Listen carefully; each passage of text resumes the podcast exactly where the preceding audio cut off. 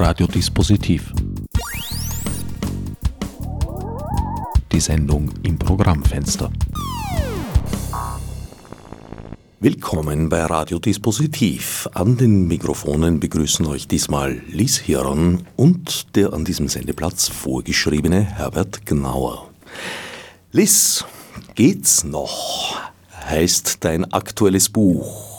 Untertitel Warum die konservative Wende für Frauen gefährlich ist, erschienen beim Molden. Ein Buch, das ich mit großem Interesse und auch Erkenntnisgewinn gelesen habe. Wie kam es zu dieser konservativen Wende? Das ist jetzt nicht nur ein österreichisches Phänomen, sondern ein weltweites. Genau, das würde ich auch so sehen. Also ähm, was ich versucht habe mit diesem Buch zu zeigen, ist auch mal zum einen, dass äh, Konservativismen sich in der Geschichte immer wieder wiederholen, sehr oft natürlich nach Krisensituationen, das ist allgemein bekannt. Ja, wir leben in einer Welt, äh, die sich sehr, sehr stark verändert, wo wir sehr, sehr große äh, Probleme haben oder sehr, sehr großen Herausforderungen gegenüberstehen. Und insofern kam jetzt diese konservative Wende auch nicht überraschend, äh, sondern war ein Phänomen, das sich schon über das letzte Jahr Jahrzehnt angebahnt hat. Also das ist kein Produkt der letzten zwei, drei Jahre, sondern durchaus der letzten ein, zwei Jahrzehnte, kann man sagen. Ich würde das sogar etwas früher ansetzen, nämlich dort, wo sozusagen die Bugwelle, die Johanna Donal uns vererbt hat, niedriger wurde und dann nach und nach aufgehört hat, was auch mit den Nachbesetzungen zu tun hatte. Ja, das stimmt sicher. In Österreich ist es natürlich äh, sowieso nochmal was anderes, äh, weil wir eine ganz, ganz äh, starke konservative Kraft durch die katholische Kirche haben, die noch immer eine sehr, sehr große Rolle spielt, nicht nur im Bildungsbereich, sondern auch im sozialen Bereich. Das heißt, natürlich haben wir da immer Player gehabt, die Konservativismen reinbringen. Was vielleicht neu ist oder überraschend ist für viele auch ältere Kämpferinnen ja, oder Feministinnen, ist, dass die jungen Frauen ein sehr, sehr ähm, wenig ausgeprägtes Bewusstsein haben äh, für die Rechte, die sie gerade genießen und dass die eben sehr, sehr vergänglich sind und sehr, sehr hart erkämpft worden sind. Also ich glaube, äh, also in Gesprächen mit Älteren über Emanzipation, über Feminismus in Österreich, da kommt ganz, ganz oft das Thema auf, dass sie eigentlich äh, sehr verwundert sind oder sehr bestürzt sind darüber, dass junge Frauen dieses Bewusstsein gar nicht haben, wie nötig dieser ständige Kampf und dieser ständige Ringen ist. Allerdings erlebe ich auch sehr viele junge Frauen, wie dich zum Beispiel, die durchaus ein sehr hohes Bewusstsein haben und auch politisch aktiv sind, also das artikulieren, was sie sich denken.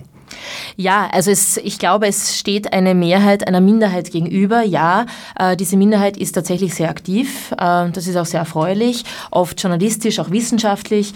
Und ja, da gibt es einen großen Drahl, das macht mir auch sehr viel Hoffnung, in die Richtung, äh, diese, diese Blindenflecken in der Gesellschaft auch aufzuzeigen und auch aktiv dagegen zu arbeiten. Äh, was ich aber sehr wohl merke, ist, dass sich gerade diese Konservativismen wieder durchsetzen, wenn Frauen, junge Frauen Kinder bekommen, äh, dass dann gerade diese Ungleichheit Ungleichheiten, die wir im Sozialen haben, dann ganz stark schlagend werden. Das heißt, das Bewusstsein steht dann tatsächlich nicht mit den realen Verhältnissen, mit der realen Situation überein, sondern dann gibt es einen starken Rückfall äh, in die gewohnten Traditionen, in die gewohnten Rollenbilder etc. Ich sehe so einen Punkt des beginnenden U-Turns, als die Gleichstellung am Papier weitgehend erreicht war. Noch lange nicht in der praktischen Umsetzung. Mhm. Das ist sind wir uns dann schuldig geblieben gewisserweise. Ja, das ist äh, ganz schön. Die, die Clara Zetkin, eine der, der ersten Feministinnen und Politikerinnen auch, äh, hat mal gesagt, dass äh, man kann alles beschließen, man kann alles für die Frauen gesetzlich beschließen. Solange diese wirtschaftliche Unabhängigkeit nicht wirklich gewährleistet ist, wird das nichts helfen. Äh, denn es ist ein Unterschied, ob ich rechtlich gleichgestellt bin, aber wirtschaftlich abhängig bin.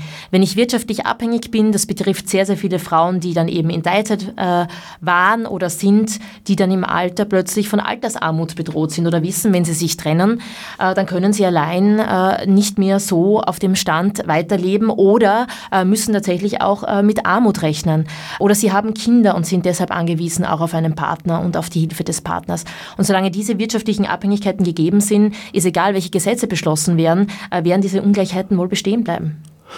Da liegt einem natürlich auf der Zunge, dass selbstverständlich Zeiten, die für die Reproduktionsarbeit, wie man so sagt, also im Großen und Ganzen Kindererziehung, draufgehen, ja, bezahlte Tätigkeiten sein sollten, was aber auf der anderen Seite natürlich wieder sozusagen die Rolle daheim am Herd zementieren würde. Ja, da sind wir natürlich in einer großen Kluft drinnen äh, zwischen dem, dass die Gesellschaft natürlich auch Kinder braucht. Das muss man jetzt schon noch sagen. Es gibt ja jetzt auch die umgekehrten Trends, die sagen, Kinder sind also ökologisch äh, schlecht äh, oder äh, ja, eine Frau kann sich ja auch gegen Kinder entscheiden. De facto ist es nicht ganz so einfach. Wie gesagt, wir sind eine sehr, sehr alte oder alternde Gesellschaft. Auf der anderen Seite haben wir globale Probleme, die auch äh, darauf zurückzuführen sind, dass wir generell mehr werden.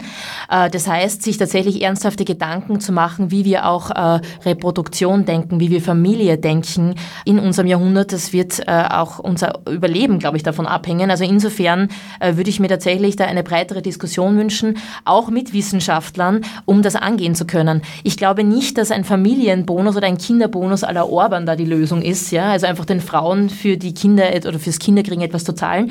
Das halte ich für kontraproduktiv, aber tatsächlich in Betrieben eine andere Betriebskultur umzusetzen, dass es Betriebskindergärten gibt, einfach eine andere gesellschaftliche Kultur umzusetzen, dass Frauen dann nicht als Rabenmütter klassifiziert werden, wenn sie gleich wieder arbeiten gehen wollen oder auch wenn sie sich entscheiden, daheim zu bleiben. Ich glaube, das sind Faktoren, äh, da können wir relativ schnell eingreifen. Ist ein langwieriger Prozess, aber hier können kleine politische Maßnahmen schon oft sehr, sehr viel bewirken. Du bist ja von deinem Hintergrund her Philosophin und da ist in gewisser Weise dieser breite Ansatz, die weite Perspektive äh, na, in die Wiege gelegt, ist jetzt vielleicht zu viel gesagt. Das ist zu viel gesagt. aber ja, äh, man hat einen anderen Blick nochmal drauf als die Soziologin oder die Politikwissenschaftlerin. Ja, äh, wobei ich sagen muss, ähm, dass ich ja auch äh, für das Buch sehr spannend fand, die Frage anzudenken, wie wir denn auch in Zukunft zusammenleben wollen. Also ich glaube, dass Philosophie ja äh, auch, äh, wenn sie gerade auch als Gesellschaftskritik betrieben wird, äh, einen breiteren Blick werfen kann und auch die Frage stellen sollte oder aufwerfen sollte, wie schaut ein gutes Leben aus tatsächlich, ja, im Sinne von sozialer Gerechtigkeit, von äh, Gleichheit, sei es Chancengleichheit. Also einfach diese Themen aufzuwerfen und auch zu sagen, gut, äh, was können Zukunftsvisionen sein? Wie sind sie moralisch rechtfertigbar? Ich glaube, das sind alles Perspektiven, wo gerade die Philosophie einen, einen wesentlichen Beitrag leisten kann. Oder auch Politik und Moral. Ne? Das ist ein sehr, aktuelles Thema im Moment. Ja. Also wie, wie auch äh, politische Maßnahmen moralisch zu rechtfertigen sind und welchen Status quasi auch Politiker haben im Sozialen. Sofern sie noch einen Status haben, einen Sofern sie noch einen Status haben. man ihnen das zubilligen möchte.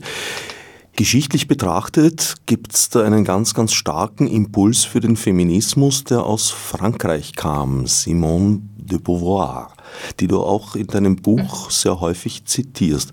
Das Interessante ist, dass ihr Feminismus ja eigentlich von der Gemeinsamkeit zwischen Mann und Frau und den Geschlechtern äh, ausgegangen ist, während die darauf folgende Generation dann, du nennst es einen maternalistischen Feminismus bevorzugt hat? Also zum Teil. Ne? Es gibt ja auch dann noch die Judith Butler, die dann nochmal versucht, äh, Geschlecht und, und äh, anders zu denken und auch äh, wesentlich zur Gender-Debatte beigetragen hat. Ähm, was mich an der Simone de Beauvoir sehr interessiert hat, ist tatsächlich auch ihr ökonomischer Ansatz dazu, denn ich halte ihn für habe ich schon vorgesagt, wesentlich, äh, wie sich auch Geschlechterbeziehungen gestalten, wie frei Geschlechter miteinander umgehen können. Was mir auch gefällt, ist, dass sie tatsächlich einen Schwerpunkt, und ich lege jedem das Buch Das andere Geschlechter ans äh, Herz, dass sie einen sehr, sehr starken Fokus auch auf die biologischen Gegebenheiten wirft, äh, um dann aber auch zu begründen, warum diese nicht dazu führen können, auch nicht logisch dazu führen können, dass Frauen dermaßen ungleich oder ungerecht behandelt werden dürfen. Diesen Ansatz fand ich sehr spannend, denn äh, wo für mich oder auch nach meinen Recherchen, auch nach Zahlen, auch soziologischen Studien diese Ungleichheit, diese, diese Ungerechtigkeit zerschlagen wird, ist eben der Faktor Fortpflanzung, Verhütung, Abtreibung und auch Kinderkriegen. Also das ist so der Punkt, wo tatsächlich ganz, ganz schlagend wird, ob man eine Frau ist oder eben nicht. Ähm, genau, deshalb finde ich die, die Simone de Beauvoir da sehr, sehr aufschlussreich, weil sie wirklich in diesem wirklich dicken, dicken Werk, äh, wirklich vom Sozialen bis zum Biologischen, bis auch diese Vision einer Emanzipation, nicht eines Feminismus, sondern einer Emanzipation malt, die ich für sehr fruchtbringend halte, auch für unsere Zeit kehren wir gerade dorthin wieder zurück. Ich bemerke, dass altgediente Feministinnen, die auch durchaus wichtige Verdienste erworben haben, wie zum Beispiel Alice Schwarzer, jetzt augenblicklich ja, sehr stark ins Hintertreffen geraten. Ja, das ist äh, schwer abzuschätzen. Ich will da auch gar keine Prognosen treffen. Also ich beobachte diesen Trend auch. Trends können natürlich auch äh, umschwenken. Also diese, diese konservative Wende äh, lässt sich natürlich auch festmachen an dem, was in einer Gesellschaft wichtig wird. Also dieses Sicherheitsbedürfnis, diese Rückkehr, diese traditionalen Werte. Man sieht es am Wählerverhalten teilweise auch. Aber ich denke tatsächlich mit einer, mit einer guten und stabilen Vision, wie auch Zusammenleben funktionieren kann in einer globalen Welt, die eben nicht mehr eine nationale Welt ist, äh, glaube ich schon, dass auch äh, die linken und liberalen Kräfte eine große Chance hätten. Also ich will das jetzt nicht in eine apokalyptische Form bringen und da die Apokalypse hervorrufen, sondern eher mehr warnen und Bewegungen zeigen und Episoden auch zeigen, wo sich zeigt, dass wir oft sehr, sehr konservativ denken und das aber nicht im, im konstruktiven, sondern in einer destruktiven Art und Weise. Wo liegen die Chancen, das zu überwinden? Also ich denke, sich tatsächlich darauf zu besinnen, äh, dass Feminismus wichtig ist, aber eben noch nicht weit genug geht, das wäre schon ein erster Schritt. Es ist wahnsinnig schwer, ein, ein Buch wie dieses zu schreiben, ohne in einer Ecke zu landen. Und ich, ich habe an sich kein Problem mit der Feministinnen-Ecke, aber tatsächlich glaube ich, äh, dass äh, wir Feminismus weiterdenken müssen und als Emanzipation, also tatsächlich als Befreiung beider Geschlechter begreifen müssen. Was meine ich damit? Also wenn ich jetzt schreibe, ähm, Frauen sind wirtschaftlich wirtschaftlich abhängig von den Männern, hat das natürlich äh, in schöner Marxer Manier auch das Hintertreffen, dass auch Männer abhängig sind.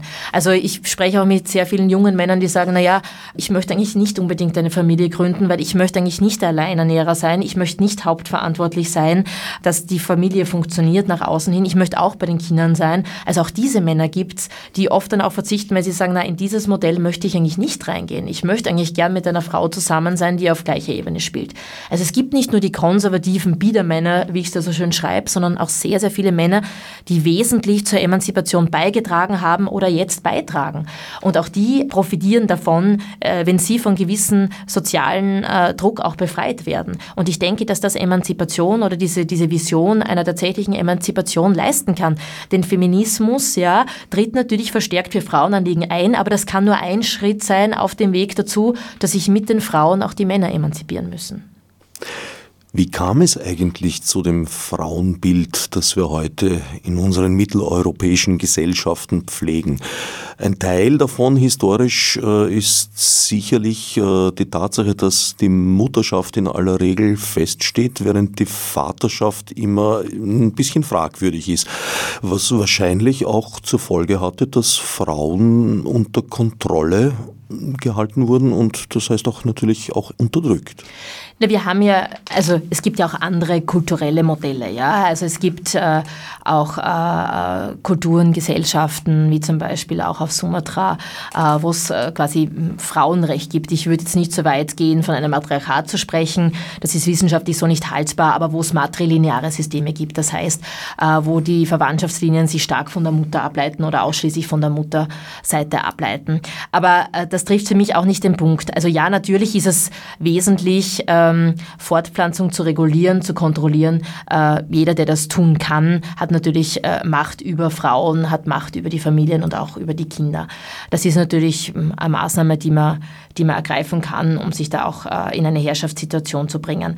Äh, interessant ist äh, in Mitteleuropa und gerade aber im deutschsprachigen Raum, dass sich dieses Mutterbild ganz, ganz stark zu Ungunsten auch des Vaters entwickelt hat. Und zwar im Sinne von, der Vater spielt die zweite Geige, ist nicht so wichtig, ist vernachlässigbar. Also diese ausschließliche, dieser ausschließliche Fokus auf die Mutter hat so den, den Punkt gefasst mit 19. Jahrhundert, vielleicht schon auch ausgehendes 18. Jahrhundert, wo die Rolle der Frau dann nicht nur von der, von der Kirche betont worden ist, also diese typische Kernfamilie betont worden ist, sondern dann auch mit Freud, dieser ganze Fokus auf äh, die Mutter als quasi Heils- und Glücksbringer des Kindes, die wesentlich ausschließlich äh, für quasi auch die Gesunderhaltung, für, das, für die Entwicklung des Kindes verantwortlich ist, äh, war ja früher nicht haltbar. Also man hatte früher eindeutig auch in Österreich Großfamilien. Es wäre unmöglich gewesen, dass zum Beispiel die Frau nur daheim bleiben, Kind bleibt, sondern die musste mitarbeiten, außer man war in der privilegierten Situation, vielleicht in einem adeligen Haushalt zu sein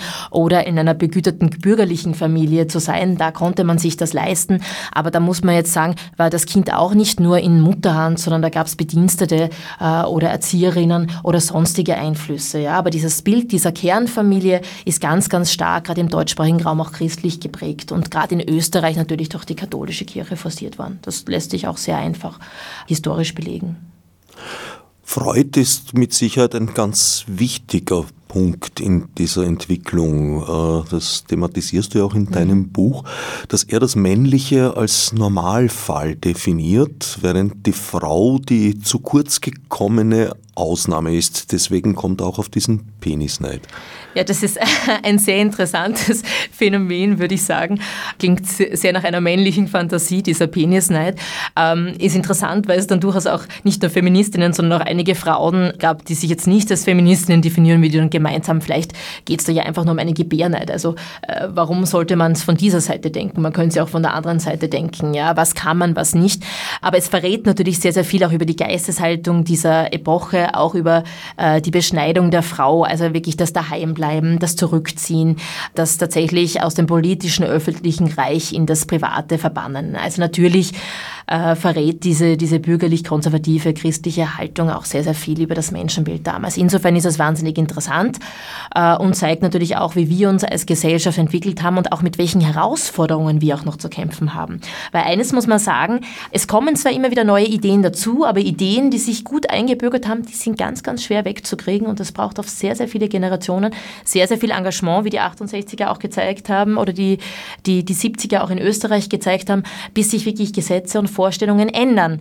Aber dennoch, wenn wir uns jetzt die Debatten auch ähm, über das Thema Sexualaufklärung in der Schule anschauen, auch über die, die Vorschläge einer, einer FPÖ, einer ÖVP, auch zum Thema Abtreibung, dann sieht man schon, so was ganz, ganz schnell wieder umschlagen und nein, äh, Mehrheiten und mehrheitliche Ideen verändern sich nicht so langsam. Da braucht es sehr, sehr viel Aufklärung, da braucht es sehr, sehr viel Bewusstsein und vor allem, und das passt ganz gut vielleicht jetzt mit der Arendt, mit jedem Kind, das geboren wird, beginnt man quasi wieder von Neuem. Das heißt, dieser Prozess ist eben nie ein abgeschlossener, sondern beginnt tatsächlich mit jedem Menschen und mit jeder Bewusstseinsbildung wieder von Neuem.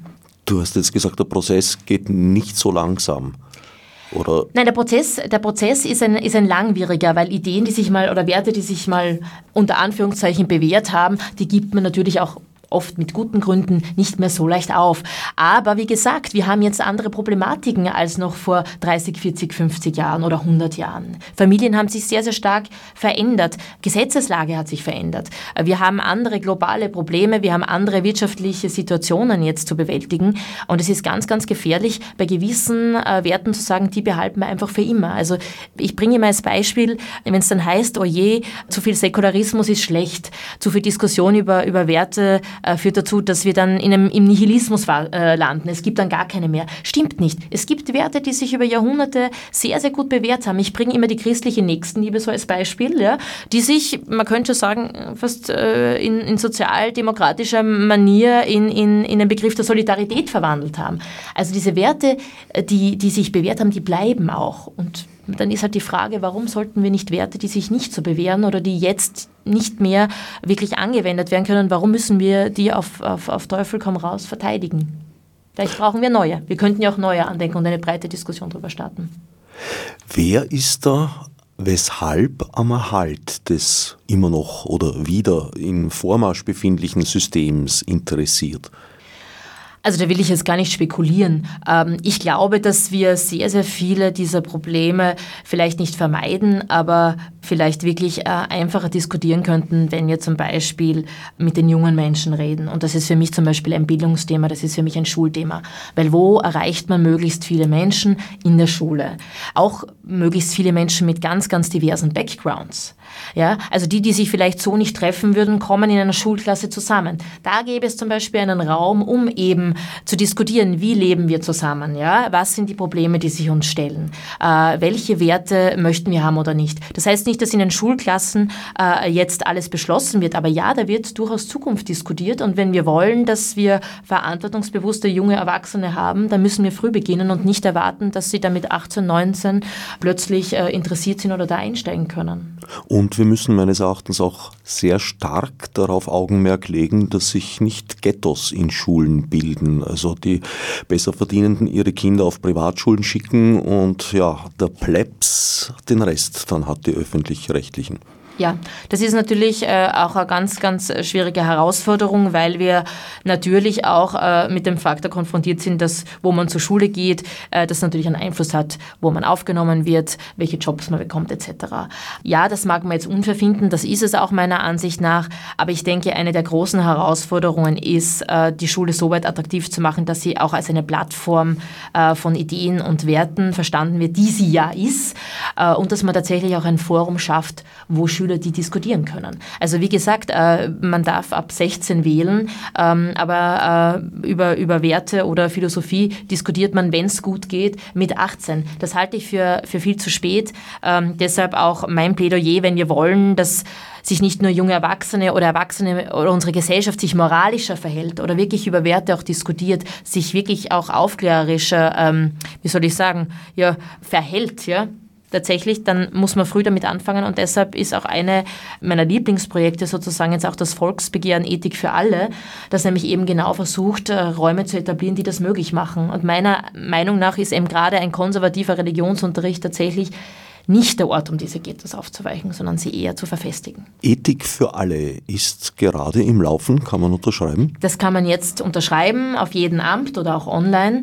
und hat äh, wirklich als, als diese Grundvision äh, die Vorstellung, einen Ethikunterricht äh, so zu machen, dass es da nicht um Werteunterricht geht. Es geht nicht darum, Kinder oder Jugendliche in Werten zu unterrichten, sondern tatsächlich sie zu kritischen Denken zu motivieren, tatsächlich über Geschlechterbeziehungen nachzudenken, über Sexualität, über Politik nachzudenken, also über all die Dinge, für die natürlicherweise sonst im, im, im Unterricht kein Raum ist, äh, die aber dringend besprochen äh, gehören. Und wie gesagt, fernab von gewissen Dogmen und Vorgaben, die natürlich notwendigerweise auch ein Religionsunterricht vermittelt. Das ist ja auch der Sinn drin, ein spezielles Denken zu vermitteln. Das ist eben Religionsunterricht, aber nicht Ethikunterricht. Im Ethikunterricht geht es wirklich darum, von diesem weltanschaulichen Denken mal kurz Abstand zu nehmen und äh, die eigenen Ideen, das eigene Denken, die eigenen Werte, den eigenen Background auch kritisch reflektieren zu lernen. Wo kann man sich informieren über die Initiative?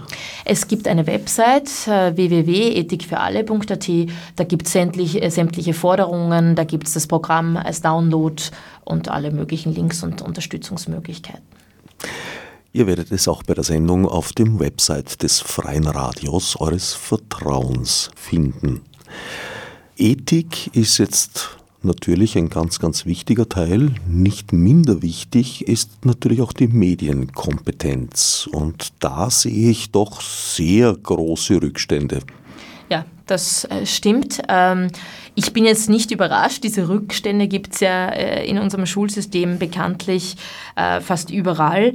Ja, ich fürchte, das noch in, in ein Fach hineinzuzwängen, ist der falsche Ansatz. Ich denke tatsächlich, dass es dafür ein eigenes Fach geben sollte, das sich wirklich ähm, gut und profund mit, mit, mit Medien auseinandersetzt. Also ich denke tatsächlich, dass das zu kurz käme im Sinne eines Informatikunterrichts, dass es zu kurz käme im Sinne eines Ethikunterrichts.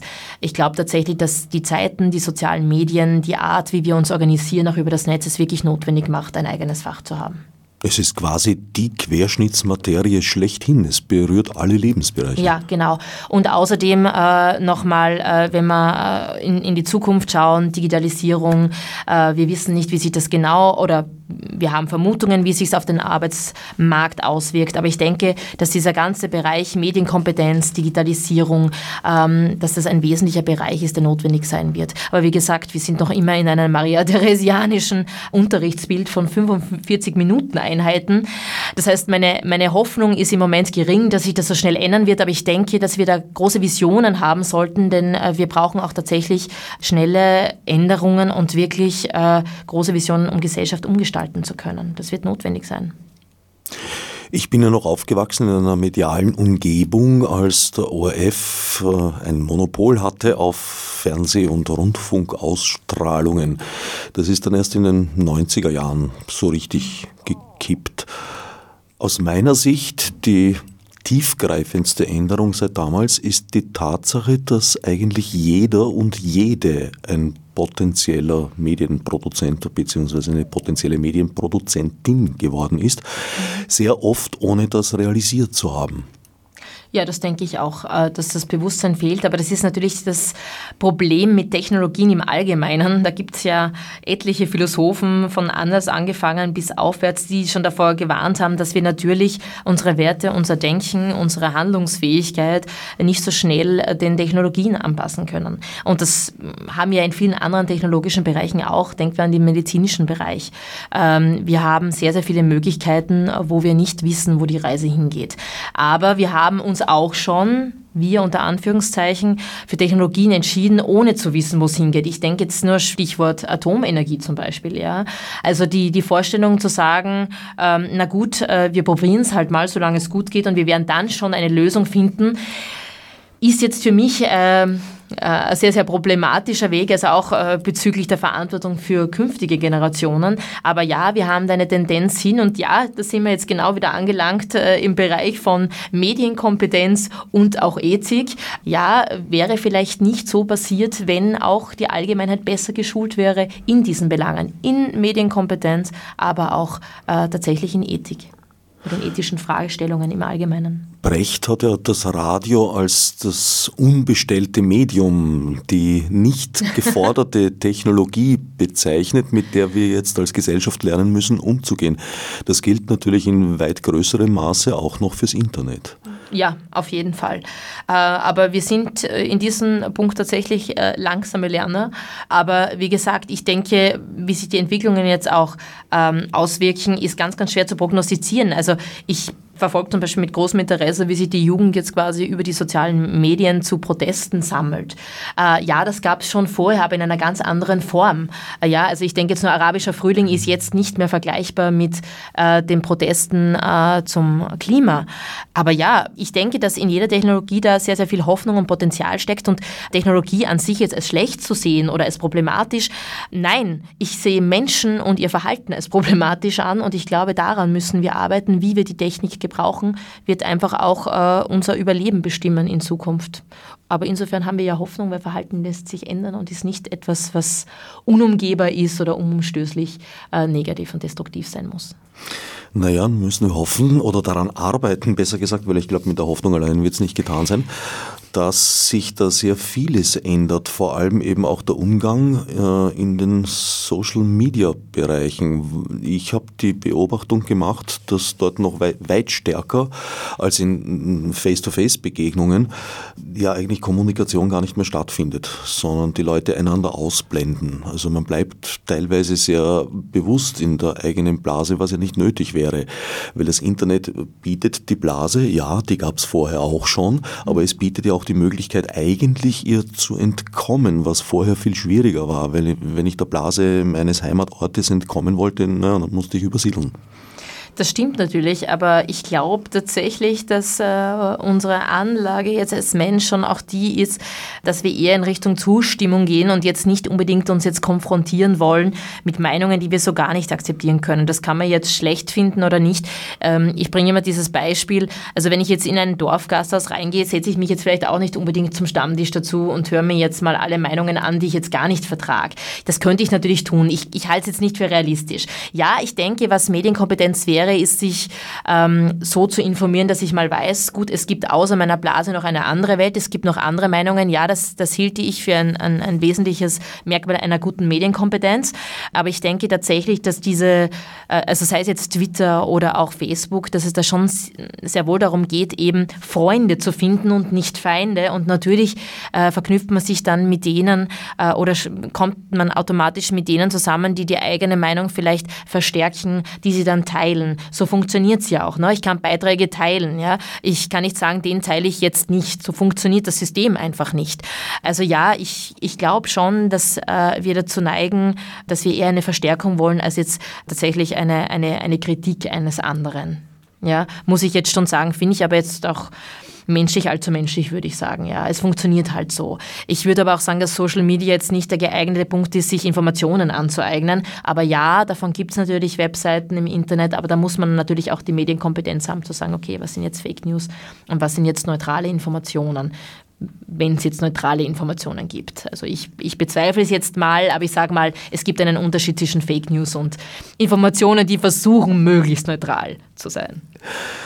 Ja, der Versuch ist, äh, glaube ich, notwendig und auch lobenswert. Du als Philosophin weißt äh, weit besser noch als ich zu argumentieren, weshalb es eine letztgültige Objektivität gar nicht geben kann.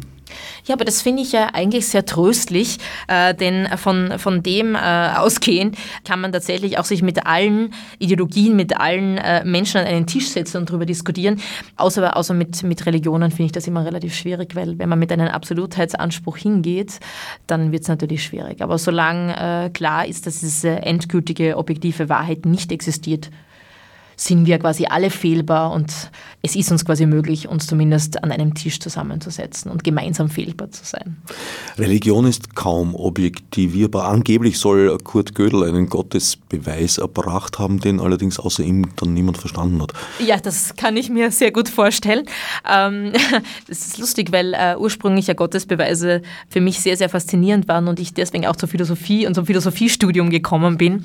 Ich habe mich dann sehr, sehr schnell davon ähm, wieder, ich sage jetzt nicht abgewandt, aber wie gesagt, wenn man mal die Kantschen Gottesbeweise gesehen hat, dann ist man schon einigermaßen geheilt von diesem Wunsch, einen selber zu finden. Äh, aber das kann natürlich sehr spannend sein, ja. Aber ähm, Philosophie, wie gesagt, äh, da geht es ja nicht darum, jetzt einen absoluten Punkt zu finden, sondern tatsächlich auch äh, Werte, Zusammenleben, aber auch Anschauungen in, in eine Perspektive zu setzen. Also da gehe ich schon eher mit dem nietzscheanischen Perspektivismus als jetzt mit einem religiösen Dogmatismus, der mir dann das Heil am Ende verspricht. Ja. Also ich denke, das ist nicht notwendig. Wir könnten wir könnten in der besten aller möglichen Welten leben, aber ich stimme Leibniz nicht zu, wir leben noch nicht in ihr.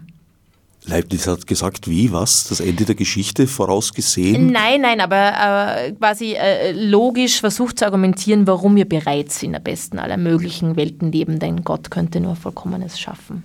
Ganz verkürzt jetzt gesagt. Also dem würde ich jetzt nicht zustimmen, aber ich denke, mit den Möglichkeiten, die wir haben, äh, mit der Fähigkeit, äh, zur Kritik mit den technologischen, medizinischen Fortschritten, die wir haben, könnten wir tatsächlich in der, in der besten aller möglichen Welten für Menschen leben. Ob es jetzt für alle anderen Lebewesen auch so ist, lasse ich jetzt mal leider offen. Naja, es ist ja durchaus auch trefflich darüber zu streiten, was denn als äh, Erfolg überhaupt für eine Spezies äh, zu gelten hat. Das stimmt. Weil ja. das Bärtierchen es ist uns in mancherlei Hinsicht weit überlegen. Das glaube ich auch und ich denke auch, muss ich sagen, jetzt mit meinem wienerischen Pessimismus gesprochen, es wird uns alle überleben, also unsere Spezies überleben. Aber wie gesagt, das, das werde ich wahrscheinlich nicht mehr herausfinden. Das ist meine Annahme. Ein wichtiger Schritt auf der Leiter der Evolution, um diese beste aller Welten zu erreichen, wäre im Kommunikationsbereich wahrscheinlich, dass wir unseren Automatismus überwinden, die schlechte Nachricht automatisch weit wichtiger zu nehmen. Sehr verständlich, klar, wenn wir uns bedroht fühlen, hat das einen weit größeren Impact, als wenn wir etwas lieb und herzig finden. Das stimmt. Dieses Beispiel lässt mich immer wieder an, an die Schopenhauerische Gleichung denken, dass unsere Existenz so zwischen Not und Langeweile hin und her schlingert, also so wie das Pendel einer Uhr. Und äh, das mag jetzt äh, manche für sehr pessimistisch halten. Ich glaube, dass es ähm, eine sehr, sehr gute psychologische Diagnose ist tatsächlich. Das heißt nicht, dass es so sein muss. Ich glaube nur, es ist gut, sie zu kennen, um sie überwinden zu können, wie du schon gesagt hast. Also, dass wir dem etwas entgegensetzen. Ich denke tatsächlich, dass es diese Kultur gibt, dass natürlich Bad News einfach mehr amüsieren mehr aufregen. Wir brauchen uns nur anschauen, welche Serien unterhalten uns im Fernsehen. Ja? Also das ist normalerweise nicht die 0815-Serie, wo alles gut ist, sondern da, wo Spannungen, wo Krisen, Katastrophen sind. Also ja, natürlich bedingt sich das alles wechselseitig. Ich glaube, wir stehen schon auf diesen Adrenalinkick auch. Wir haben auch diesen kathartischen Moment, vielleicht, wie es jetzt Aristoteles sagen würde, dass wir denken, oh, wir sind jetzt nicht in der Situation, wir erleben es, aber wir sind Gott sei Dank nicht in der Situation von unserem Helden, der gerade dieses Leid durchlebt. Aber ich denke tatsächlich, dass es da schon diese, diese Grundannahme in uns gibt, dass wir schon gerne Spannungen entgegensehen, dass wir gerne Aufregung haben und dass wir uns ja als Menschen relativ schnell langweilen. Also von den Teletubbies zum Tatort gekommen sind. Ja, aber ich denke auch, wenn wir uns anschauen, es gibt ja auch äh, sehr wohl äh, Mechanismen oder äh, auch Konzepte, wie wir das anders lösen können. Ja, also viele Theoretiker sagen ja zum Beispiel, dass Sport äh, oder auch sei es jetzt Wettkampf oder auch Kampfsport oder auch auch Teamspiele schon ein Zeichen dafür sind, wie wir versuchen Aggressionen anders auszuleben, wie wir äh, martialische Triebe anders ausleben können. Ja. Stichwort Fußballspiele. Ja. Also es gibt ja durchaus Strategien, wie man das auf, äh, ich sage jetzt mal unter Anführungszeichen, zivilisiertere Art ausleben kann. Ja. Finde ich jetzt auch gar nichts dagegen einzuwenden. Ich glaube, dass das vielleicht, wenn wir wirklich innovativer denken, dass wir das auch tatsächlich im Medienbereich anders ausleben können. Ja. Dass wir einfach Felder haben, wo wir wissen, wir können in einem gewissen Rahmen über diese Dinge disputieren. Es gibt Debatte, Diskussion, wir können darüber streiten und uns trotzdem wieder zivilisiert an einen Tisch zusammenfinden. Also ich denke, dass das sehr wohl möglich ist. Es braucht nur einfach eine Kultur dafür. Also du hast die Hoffnung, dass die derzeitige Aufgeregtheit sich auch widerlegen wird? Ja, tatsächlich habe ich die, weil, äh, wie gesagt, und jetzt komme ich wieder zu Schopenhauer, ja, weil es auch diese Langweile dieser, dieser Exzesse gibt. Ja, äh, für eine gewisse Zeit ist diese Aufregung lustig, aber ja, es stellt sich dann auch diese Ermattung ein. Es ist immer das Gleiche, wir wollen das eigentlich nicht mehr und dann schwankt das wieder zurück. Also ich glaube tatsächlich, dass das in Pendelbewegungen funktioniert. Und ja, wenn wir das auf ein zivilisiertes Level bringen, wenn wir wirklich Räume schaffen, wo eine hochwertige Debatte möglich ist, denn die gibt es nämlich. Es gibt auch sehr, sehr viele Kommunikationssysteme und Formate, wo das möglich wäre, auch in der Politik oder auch in den Medien, das so zu zelebrieren. Teilweise werden die auch schon ausgetestet. Dann warum nicht? Also ich glaube, dass wir das sehr wohl das in, in, in gute Bahnen lenken können. Also ich glaube nicht, dass es immer nur Drama, Seifenoper sein muss, sondern ich glaube, wir können das auf eine andere Art und Weise auch ausleben. Drama und Seifenoper, das bringt mich jetzt auf die erste von zwei Gretchenfragen. Wie hältst du es mit Me Too in diesem Zusammenhang? Also ich denke, das Spannende für mich an MeToo war, dass äh, es natürlich ein Thema angesprochen hat, das äh, jeder weiß und jede weiß ähm, und das so noch kein direktes Forum hatte.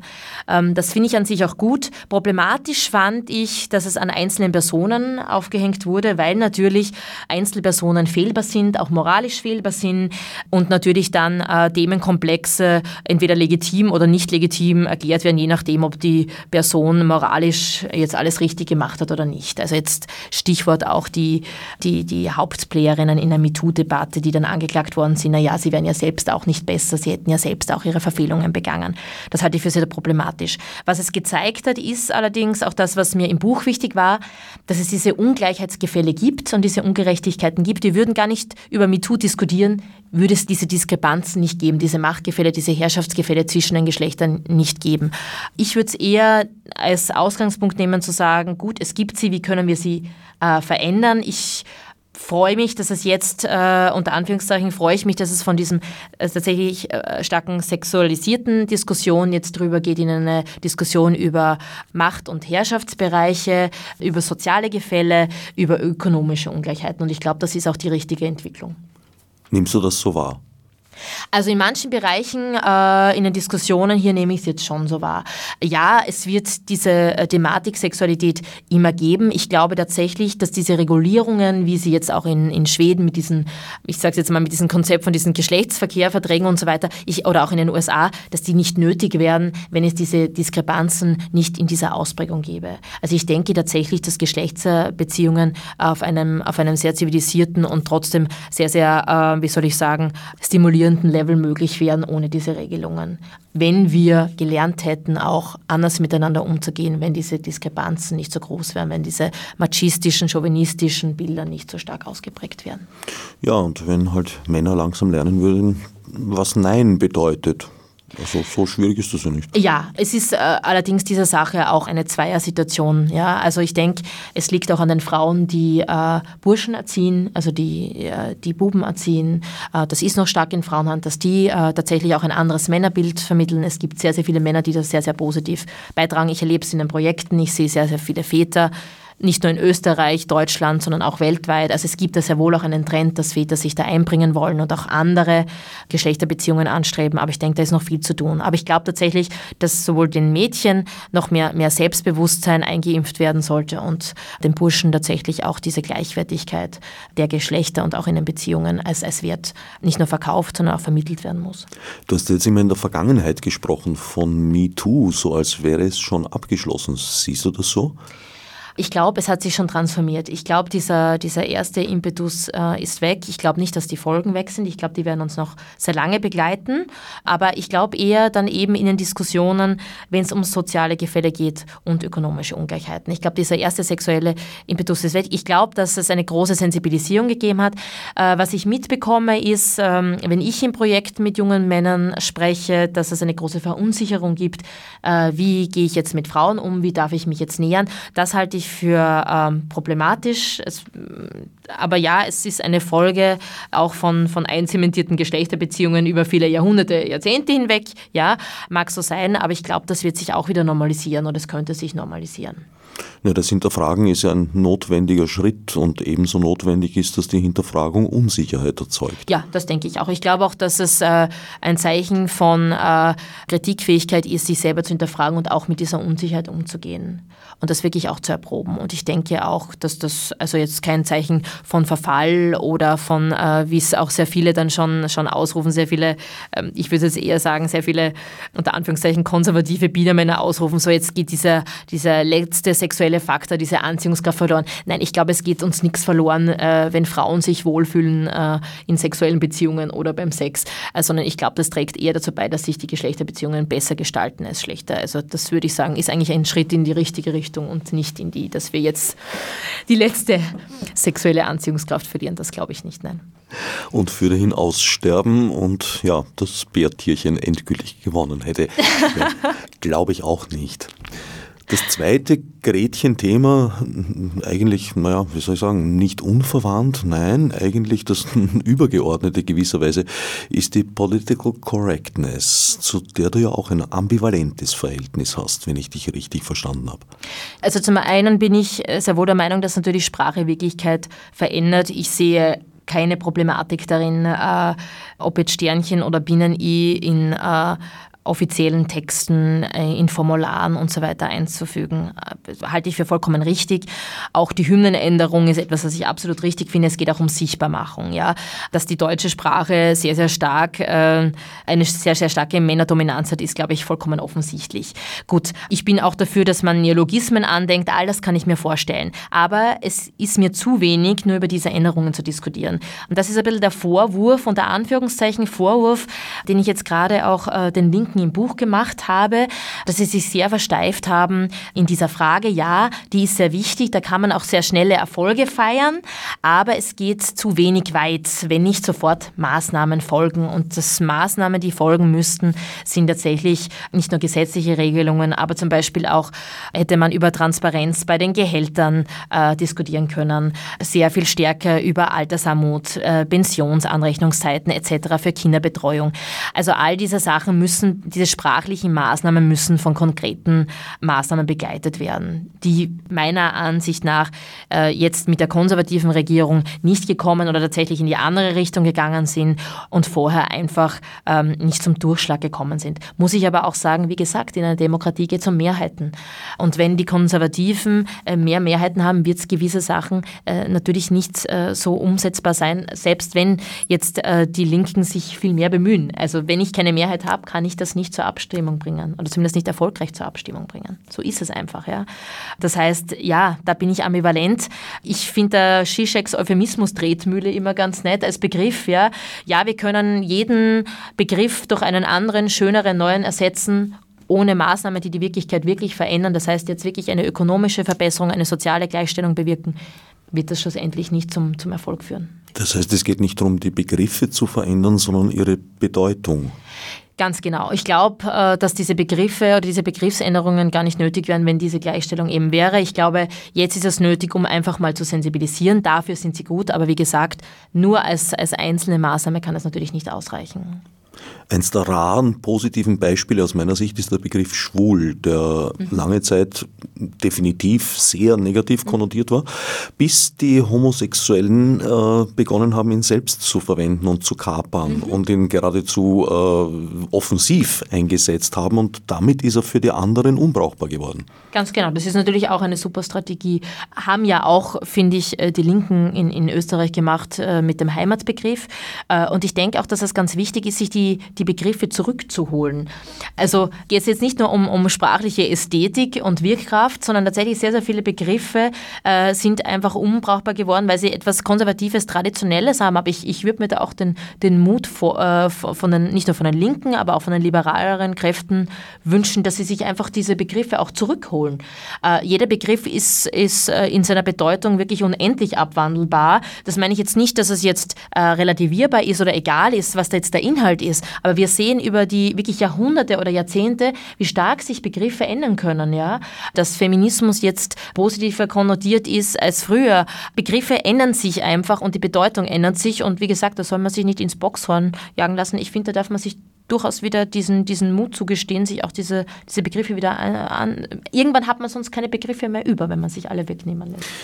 Das stimmt, wir hüpfen von einem zum anderen. Naja, irgendwann ist dann der erste wieder vergessen, dann kann man wieder von vorne beginnen. Nein, ist natürlich nicht wünschenswert.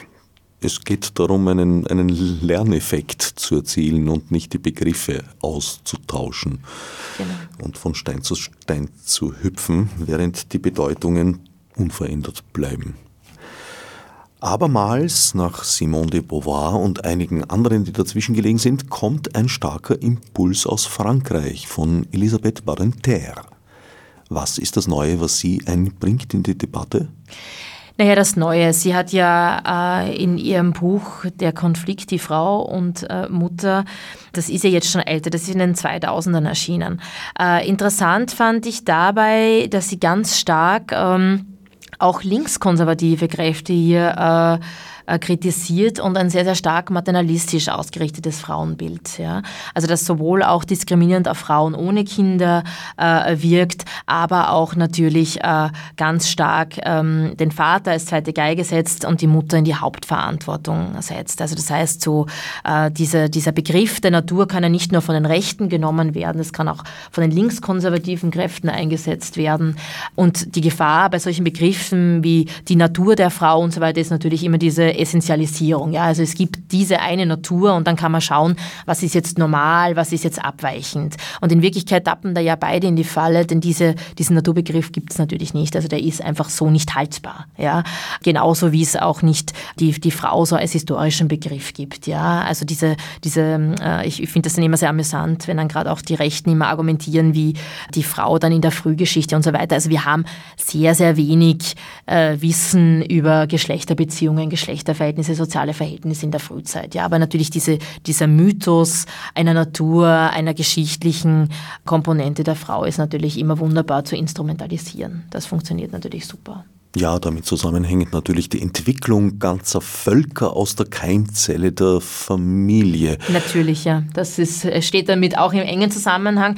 Und man muss auch sagen, äh, was da auch noch sehr interessant ist, ist, äh, wie dann auch noch neoliberale kapitalistische Systeme dazu wirken, die natürlich auch erkannt haben, dass man äh, mit der Mutter sehr viel Geld verdienen kann. Ja, also wenn es darum geht, dieses Familiengefühl, die, Kern, die perfekte Kernfamilie zu verkaufen, aber auch die Mutter als Zentrum zu verkaufen, verkaufen äh, oder ihr Dinge für das Kind zu verkaufen, das funktioniert natürlich alles sehr wunderbar. Da wirkt der Markt natürlich noch unterstützend dazu.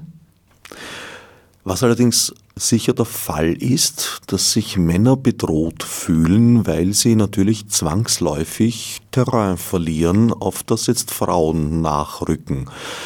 Teilweise sind das gesteuerte Prozesse, was aus meiner Sicht auch gar nicht anders ginge. Da ist das Stichwort natürlich Quotenregelung die mhm. heftig bekämpft, also heftig umstritten ist, auch von vielen Frauen. Ja, lustigerweise oft äh, von denen, äh, die ihr Dasein in einem Beruf der Quote verdanken. Also ich, ich würde mir wünschen, dass eine Quote nicht notwendig ist. Äh, wenn man sich die Zahlen anschaut, kann man äh, sehr, sehr deutlich belegen, wie die Quote wirkt und äh, tatsächlich, wie, wie sie auch Frauen unterstützt, in gewisse Positionen zu kommen und die gläserne Decke zu überwinden. Und das gelingt ja wirklich auch nur teilweise. Spannend ist eher mehr, äh, wen nützt es auch die Frau nicht im, im Beruf zu haben. Ich habe schon davon gesprochen, dass natürlich der Markt darauf einsteigt, dass natürlich konservative Politik auch einen Vorteil hat. Also zum einen eben jede Frau, die nicht äh, Vollzeit arbeitet, äh, schafft einen Platz für einen Mann. Aber es gibt noch einen, einen anderen Punkt natürlich, äh, nämlich der Zugriff auf die Frau als Ressource. Äh, und zwar, wir haben schon vorher über die, die reproduktiven äh, Fähigkeiten gesprochen, ja. Aber auch die Frau ähm, als Ressource, die kostenlos Wärme und Liebe spendet, ja. Also diese Vorstellung, der Mann in äh, kalten, neoliberalen Geschehen kommt dann heim und wird dann quasi versorgt, hat diese Regeneration daheim, ja. Dieser ganze Kult um die gute Mutter ist natürlich auch so ein, ein, ein Ergebnis ähm, dieser ökonomischen Interessen, ja. Also wenn man sich überlegt, wir haben schon vor kurz gesprochen, äh, müsste man all diese Dinge bezahlen, äh, das könnte sich eine Gesellschaft nicht leisten, ja. Also da sind natürlich ganz, ganz viele Interessen damit verknüpft. Naja, die Gesellschaft müsste es sich leisten und ich denke auch, dass sie es könnte. Ja, die Frage ist, ähm, wie viel wird uns tatsächlich Geschlechtergerechtigkeit kosten? Dann ja, äh, können wir und wollen wir es uns leisten, ähm, wäre mal die erste Frage. Ja? Ich bin mir nicht sicher, ob tatsächlich äh, die Mehrheit die Frage, wollen wir uns Geschlechtergerechtigkeit leisten, bejaht werden würde. Es würde aber allerdings auch heißen, dass wir überdenken müssten, äh, Dinge wie, ähm, und das bringe ich auch im Buch, ja, Wehrpflicht, ja, oder auch soziale Dienste, ja, äh, die die Männer leisten, ja. Also wie wird das dann angewandt, ja? Äh, werden dann Frauen auch verpflichtet dazu oder nicht? All diese Dinge sind in Wirklichkeit längst fällig, dass man mal drüber spricht und tatsächlich einen Diskurs drüber startet. Wir haben mal über die Wehrpflicht äh, abgestimmt, ja, das ist passiert. Teilweise äh, ist sie auch verkürzt worden zum Beispiel, aber wir haben nie darüber diskutiert, wie das ausschauen kann mit äh, einem, einen sozialen Dienst für Frauen zum Beispiel. Und es gibt sehr wohl Länder wie zum Beispiel Israel, wo das zum Beispiel äh, möglich ist, wo Frauen äh, sowohl Militärdienst als auch Sozialdienst machen können und tun. Also es gibt ja auch andere Länder, wo das selbstverständlich ist.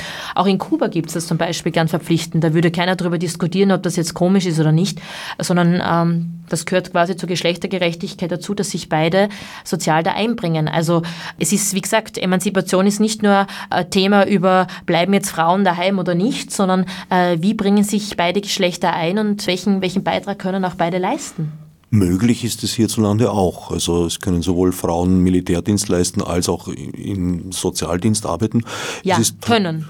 Können ist halt ähm, eben, eben, eben, die Frage. Ja? Also zwischen können und, und müssen, da ist halt eine große, große Kluft. Es besteht keine Verpflichtung. Ganz genau. Wobei wir natürlich die Argumentation, dass Frauen in vielerlei Hinsicht nach wie vor sehr stark benachteiligt mhm. sind, werden wir, glaube ich, beide nicht bestreiten, mhm. äh, ihnen jetzt das auch noch aufzubürden, ja, irgendwie ja. auch schräg ist. Ja, natürlich. Das wäre in dem Gesamtprogramm dann nur, äh, ich, ich denke auch, wäre dann auch zu diskutieren, äh, wenn sich diese Sachen natürlich annähern. Ja? Also tatsächlich die Geschlechter dann gleichgestellt äh, wären. Das ist jetzt natürlich fiktiv.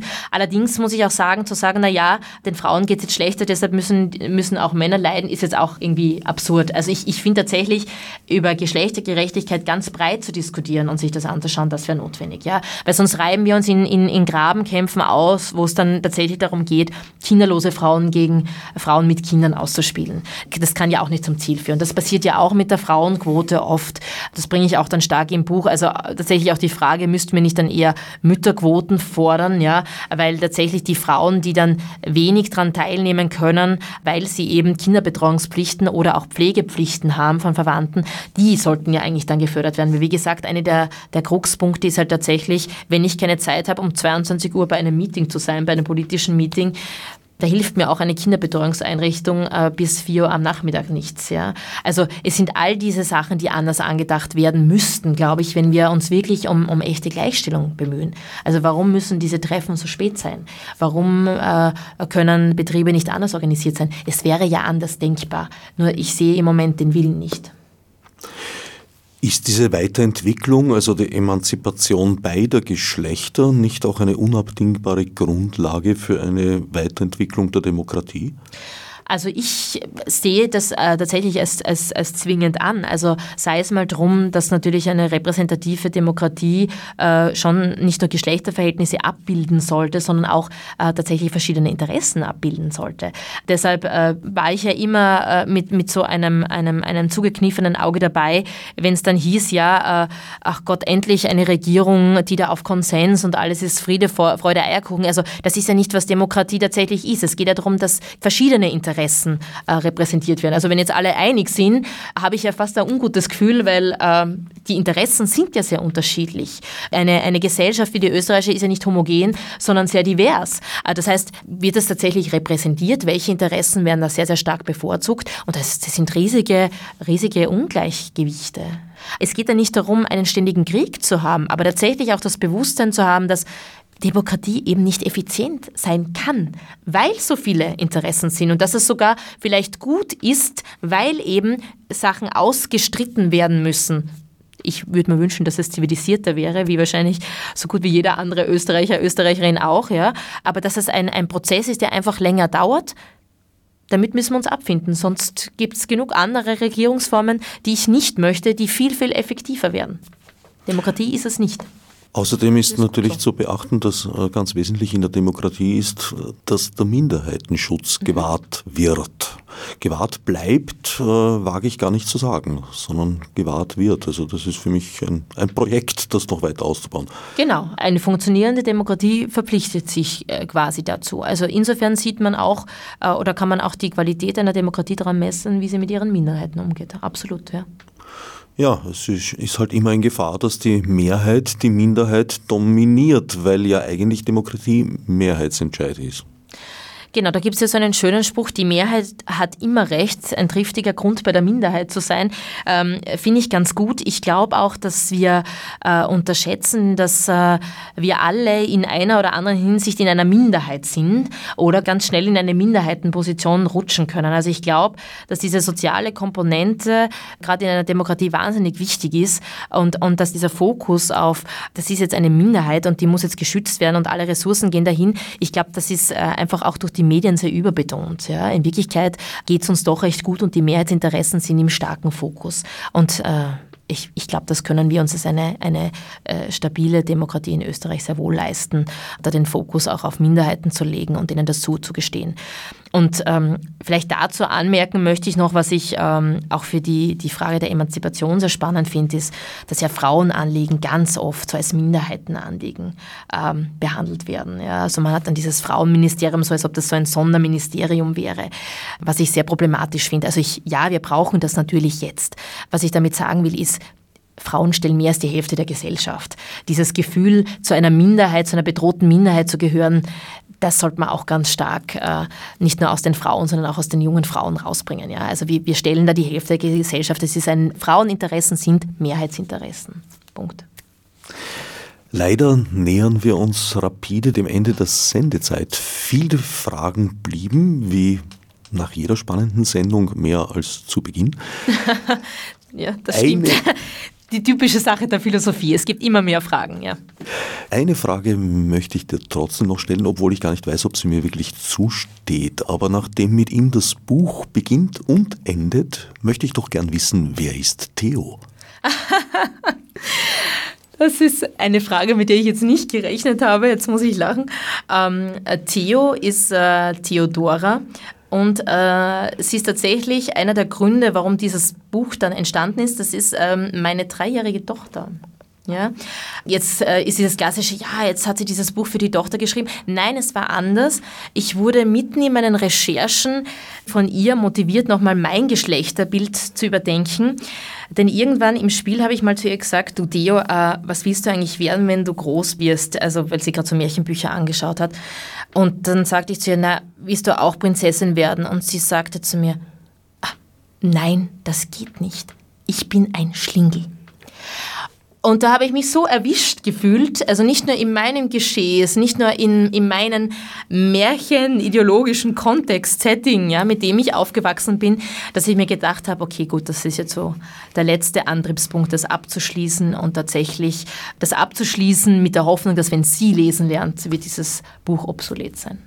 Ja, ich bin auch jetzt praktisch erwischt worden in meinem Klischee, nämlich dahingehend, dass ich davon ausgegangen bin, dass Theo ein Mann ist.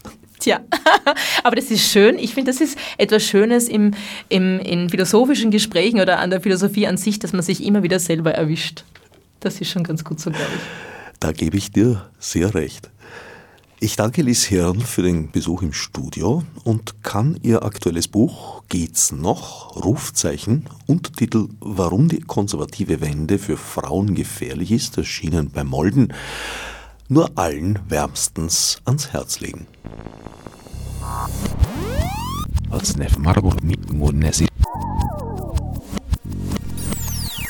Fichte subsidiar